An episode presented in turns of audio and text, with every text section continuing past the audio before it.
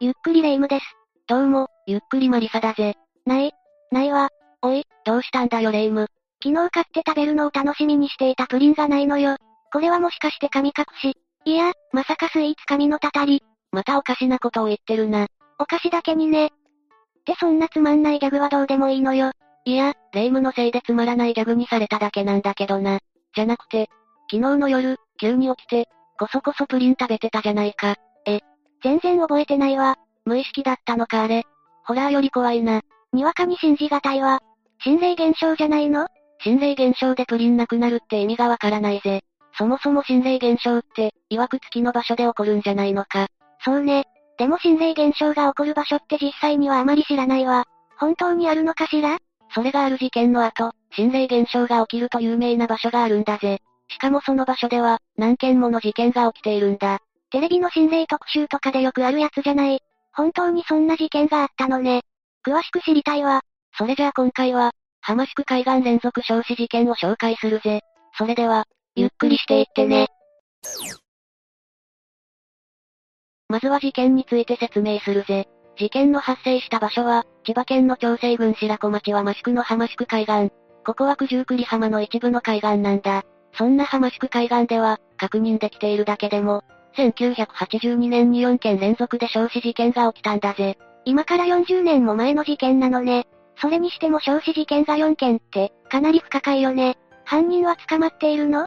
それが、実は最初の1件は殺人事件として捜査されていたんだが、残り3件については自殺と見られているんだ。え？家族が後を追ったとか、そういうことかしら？いや、この事件に関わる4人は全く関係のない赤の他人なんだぜ。ちなみに、1件目の事件は、時効を迎えて犯人を捕まえることもできず、未解決事件となっているんだ。殺人事件ってだけでも怖いのに、その後に3件も焼身自殺が続くって怖すぎるわ。焼身自殺って一番辛い死に方って聞くけど、そんなのが連続して起こったなんて、わけがわからないわ。ああ。焼身自殺は意識があるまま長時間、体が燃え続けるため、想像を絶するほどの熱さと痛みだと言われているな。しかも、有毒ガスによる窒息や、火傷で急激に水分がなくなることで脱水まで起こすらしいぜ。ちなみに焼身自殺は、政治的倫理的な抗議として行われることも多い。日本では滅多に焼身自殺が起きることはないが、言論の自由がない国や制限された国でよく見られるんだ。そうなのね。じゃあ、この浜宿海岸で自殺した人たちも、何か訴えたいことがあったのかしら？そこもよくわかっていないぜ。そもそも事件自体が40年前で、情報があまりに少なすぎるんだ。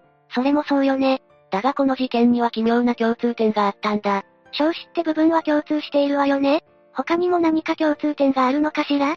それが、この事件で亡くなった人は皆44歳だったんだ。4件連続で、44歳の人たちが同じ海岸で同じように焼死したってことなの。そうだぜ。同じ海岸でも100メートル以内で全て起きていたんだ。特に最初と4件目については、10メートルほどしか場所が変わらなかったみたいだぜ。それだけの共通点があると、偶然にしてはあまりにもできすぎていると考えるのが普通よね。そうだな。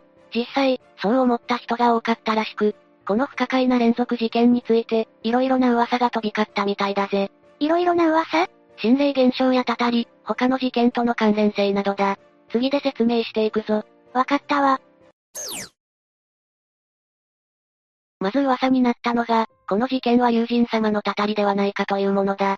この浜宿海岸には、永年豊漁祈願や海難事故から守ってくれるようにと、友人様の祠と鳥居があったんだが、老朽化に伴って取り壊されていたんだ。取り壊した直後から事件が立て続けに起きたこともあって、友人様のたたりではないか、という噂が飛び交っていたようだぜ。祠と鳥居を取り壊した後に起きたっていうのも、またできた話よね。でも事件の真相がわからない以上、たたりなんて言われてもおかしくないものね。この浜辺には戦時中に防空壕もあったらしく、爆撃による死者も多かったらしいんだ。その浮かばれない魂がたたっているのではないかという噂も出たらしいぜ。かなり色々とあった場所だったのね。元禄時代には、浜宿海岸近辺を大津波が襲い、多数の犠牲者が出たとも言われているんだ。その時波が引いた後に遺体が残った場所に、墓地が立ったなんて話もあるんだぜ。そんな話まであるのね。相当な曰くつきね。話は鳥居に戻るが、事件があった後にお祓いを行い、新しいコンクリート製の鳥居を作ったんだ。それ以来、焼死事件は起きていないらしいぜ。友人様の怒りが静まった、って感じなのかしら。そうかもな。だが、あまり人は寄りつかなくなり、最終的には海岸は閉鎖されてしまい、今は遊泳禁止になっているんだ。海岸が閉鎖になった理由は、ウミガメなどの海洋生物保護や離岸流が関係しているとされていて、事件が関係しているかどうかは分かっていないんだ。閉鎖になったせいで地図から消えた海岸、なんて言われたりもしたが、実際のところは浜宿海岸で調べると普通に地図に出てくるから、これについてはデマみたいだな。まあ連続焼死事件の後に後追いで自殺を考える人を抑えるために、極力浜宿海岸という名前を掲げないようにはしたらしいけどな。さすがに話が広がりすぎたのね。まあでも、浜宿海岸で死人が出過ぎたことから、この海岸では、幽霊を見た、うめき声や苦しそうな声が聞こえる、という話もたびたび出ていて、有名な心霊スポットにもなっているぜ。本当に心霊現象が起きるかどうかは置いといて、いかにも心霊スポットになりそうな場所よね。事実かは定かではないが、心霊写真のようなものが撮れたという声も多いみたいだな。とある外国人男性がこの浜宿海岸で撮影したところ、上半身と下半身で角度が変わっており、体がバラバラになったような写真が撮れてしまったそうだ。パノラマ撮影とかスローで撮ってたとかじゃないの？撮影者曰く、パノラマ設定やスローシャッターでもなかったらしいぜ。たまたまということにしたいけど、場所が場所だから心霊写真ってことになってしまうわよね。他にも、1982年2月8日にホテルニュージャパン火災、2月9日に羽田沖日航機墜落事故と、昇進に関係する事故が起きていることから、それらの事件と何かしらの関連もあるのではないか、なんて話もあるな。さすがにそこまで行くと、話が飛躍しすぎな気もするけどね。このように、浜宿海岸は様々な噂が飛び交う場所なんだ。次は事件の詳細について話していくぜ。まず一つ目の事件は、1982年1月17日の午前7時50分頃に、浜宿海岸を散歩中の男性が、海岸から約20メートルの場所で乗用車が燃えているのを発見したところから始まった。消防隊が到着して消火活動を行ったが、2時間ほど火は消えなかったようだ。おそらくガソリンをかけた上で、火をつけたのではないかと考えられたみたいだな。車の運転席や助手席には人がいなかったが、トランクからほとんど白骨化した女性の死体が発見されたんだ。2時間消火活動って相当よね。この女性の身元は判明しているのかしら？ああ。車のナンバーから、前日の夜から車と共に行方不明になっていた実業家の女性、44歳の S さんと断定されたんだ。S さんは30代前半の頃にスナックを開店し、消費者金融や飲食店などの事業を拡大していたんだが、裏社会の人物と関係があるという話があったり、経営方針が強引で反感を抱く人も多かったみたいだ。そういったことから、金銭トラブルや怨恨による殺人ではないか、と見られたようだな。やり手な方だっただけに敵も多かったって感じなのかしら。でも何かしらの怨恨があったとしても、わざわざ燃やす意味がわからないわね。だな。さっきも説明したが、この事件に関しては時効を迎えてしまい、真相は迷宮入りしてしまっているんだ。残念だわ。ほとんどありえないけど、もし犯人が分かったとしても、事件から40年経ってるってことは、犯人はすでに亡くなってるかもしれないし、どうしようもないわね。ああ。そして二つ目の事件は、4月6日午前7時30分頃、同じく浜宿海岸で車で通りがかった運転手が、車が燃えているのを発見した。車は千葉県東金市に住むバス運転手の男性のものであることが分かり、中からは黒焦げの焼死体になった男性が発見されたんだ。車の外には革靴が揃えて置かれていて、その中にはなぜか腕時計と車検証が入っていた。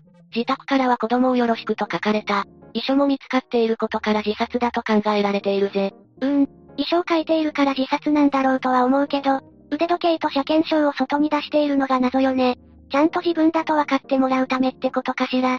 自殺だとしても昇進自殺する意味もわからないし、あまりの暑さで、ついドアを開けて、逃げてしまうんじゃないかしら。正直自殺しようとしても、わざわざ昇進自殺にしようとは思わないよな。霊夢の言う通り、本能的に逃げないあたり、先に何かしらが原因で亡くなっているって考える方が自然だ。当時の情報が少なすぎるから何とも言えないが、この情報を聞く限り、他殺の可能性もなきにしもあらずなのではと思ってしまうぜ。三つ目の事件についても聞かせてほしいわ。ああ、三つ目の事件は、二つ目の事件からたった2週間ほどの4月21日に起きたんだ。午前7時50分頃に浜宿海岸で道路管理事務所の所長が、燃えているトラックを発見し、中から炭化した遺体が見つかったんだ。車のナンバーから柏市在住の会社員の C さん、44歳と判明。前日の夜には、自宅にもう帰らないと電話をかけていたようで、トラックにガソリンを撒いて自殺したと見られているんだぜ。どれも発見時刻が似通ってるわね。そしてやっぱり少子、44歳、車、などの共通点が気になるわ。だな。四つ目の事件は、5月に浜宿海岸で燃え尽きた乗用車が発見され、その中から幼い子供と44歳の父親の焼死体が発見されたんだ。無理心中と見られているぜ。この連続焼死事件は5件あるという情報もあるが、調べて確認できるのはこの4件だけだった。そうなのね。それにしても1月、4月に2件、5月って、相当な短期間に起きているっていうのが不可解すぎるわ。謎の共通点もあるし、マリサが言っていたように、私も他殺の可能性を疑ってしまうわね。でも遺書とか電話とかで死ぬことを伝えてるから、自殺って見方が強いのは理解できるけど、後追い自殺って可能性もあるけれど、亡くなった人たちは赤の他人で関係性がないから、そこもまた不思議なんだぜ。でも、やっぱり何度考えても燃やす意味がわからないわ。わからない恐怖がたたりなんて考えを生み出すのも、今なら理解できる気がするわね。確かにな。本当にたたりなんじゃないかと思ってしまうぜ。たたりを信じないにしても、当たり前だけど神聖なものに対しては、罰当たりなことをしないようにするべきだと改めて思ったわ。結果的に鳥居を作り直したら事件が起きなくなったわけだしな。今しめにはなるぜ。本当よね。何もないならそれが一番よ。だが、浜宿海岸に関係する事件は2018年にも起きているんだ。なんですって。さすがにまた焼身自殺とかじゃないわよねああ。バラバラ遺体が見つかったんだ。物騒な事件ね。何があったのかしら？じゃあその事件についても説明していくぜ。お願いするわ。2018年10月2日の午後5時15分、浜宿海岸の波打ち際で、当日釣りをしていた男性が、太ももの付け根から足首までの片足を発見したんだぜ。片足だけ。他の部位は見つからなかったの？見つかっているぜ。9月29日に千葉県大網白里市支店木の堀川河口で胴体を、10月2日の午前10時半には九十九里町の片海海岸で頭部、10月8日には片海漁港の堤防付近で片足が見つかっているんだ。遺体の発見場所は南北約10キロの範囲だ。九十九里浜付近で遺体が見つかってるってことね。ああ。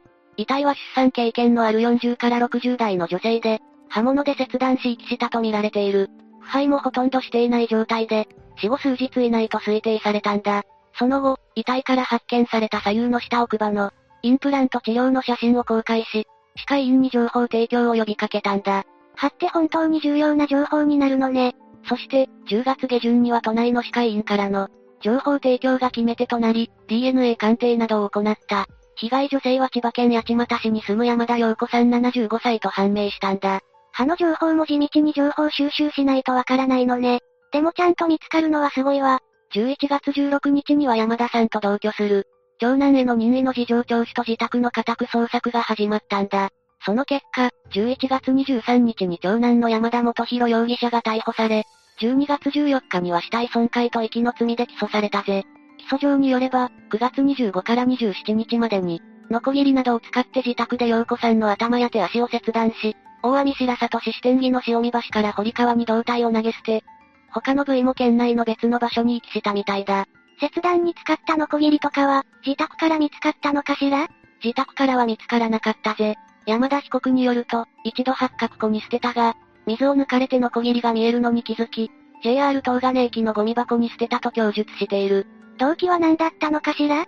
どうやら財産をめぐったトラブルみたいだ。陽子さんは周囲に、息子と喧嘩ばかりで話をしたくない、と語っていたり、近隣の男性も、最近は家から大きな声が聞こえるようになった、と話していたそうだ。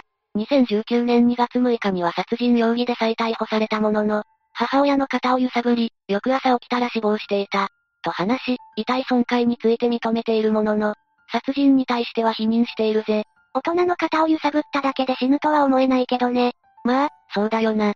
事件前には、遺体運搬のために準備したとみられる、大型のクーラーボックスを購入していたことも判明していて、殺意があったとしか思えない行動をしていたこともわかっている。それで殺意を否定するのは無理があるわね。最終的には殺人でも起訴され、2020年10月30日に懲役17年を言い渡されているぜ。ちゃんと罪を償ってほしいわね。それにしても、最近の情報ならここまで詳しくわかるのに、40年前となると情報がないのがもどかしいわ。真相解明はほぼ不可能だろうな。そしてこの2018年の事件によって、浜宿海岸がまた話題に出たことで、余計に心霊スポットとして有名になったようだ。しかも連続焼死事件に続いてバラバラ遺体なんて、心霊スポットとして騒がれるのも仕方ない場所ね。まあ、そうだな。ただ、あまりそういった場所に面白半分で行くのはおすすめできないぜ。そうね。お遊びで行くべきではないと思うわ。未解決事件っていうのはやっぱりスッキリしないぜ。遺族が一番無念だと思うわ。以上が事件の内容だ。レイム、どうだった？不可解な部分が多すぎて、たたりだとかそういった非現実的な話に繋がってしまうのも、理解できる事件だったわ。今から解決するのは不可能に近いだろうし、残念よね。そうだな。せめて今後、浜宿海岸で事件が起こらないことを願っているぜ。私も、私自身に起きている心霊現象も解明するために、今日は夜中ベッドからキッチンにカメラを仕掛けて動画を回してみるわ。まあ、ただ自分が映るだけだと思うけどな。プリンを楽しんだ記憶がないのに食べ終わってるなんて、解明せずにいられないのよ。まあ、頑張ってくれ。というわけで、今回は、浜宿海岸連続焼死事件について紹介したぜ。それでは、次回もゆっくりしていってね。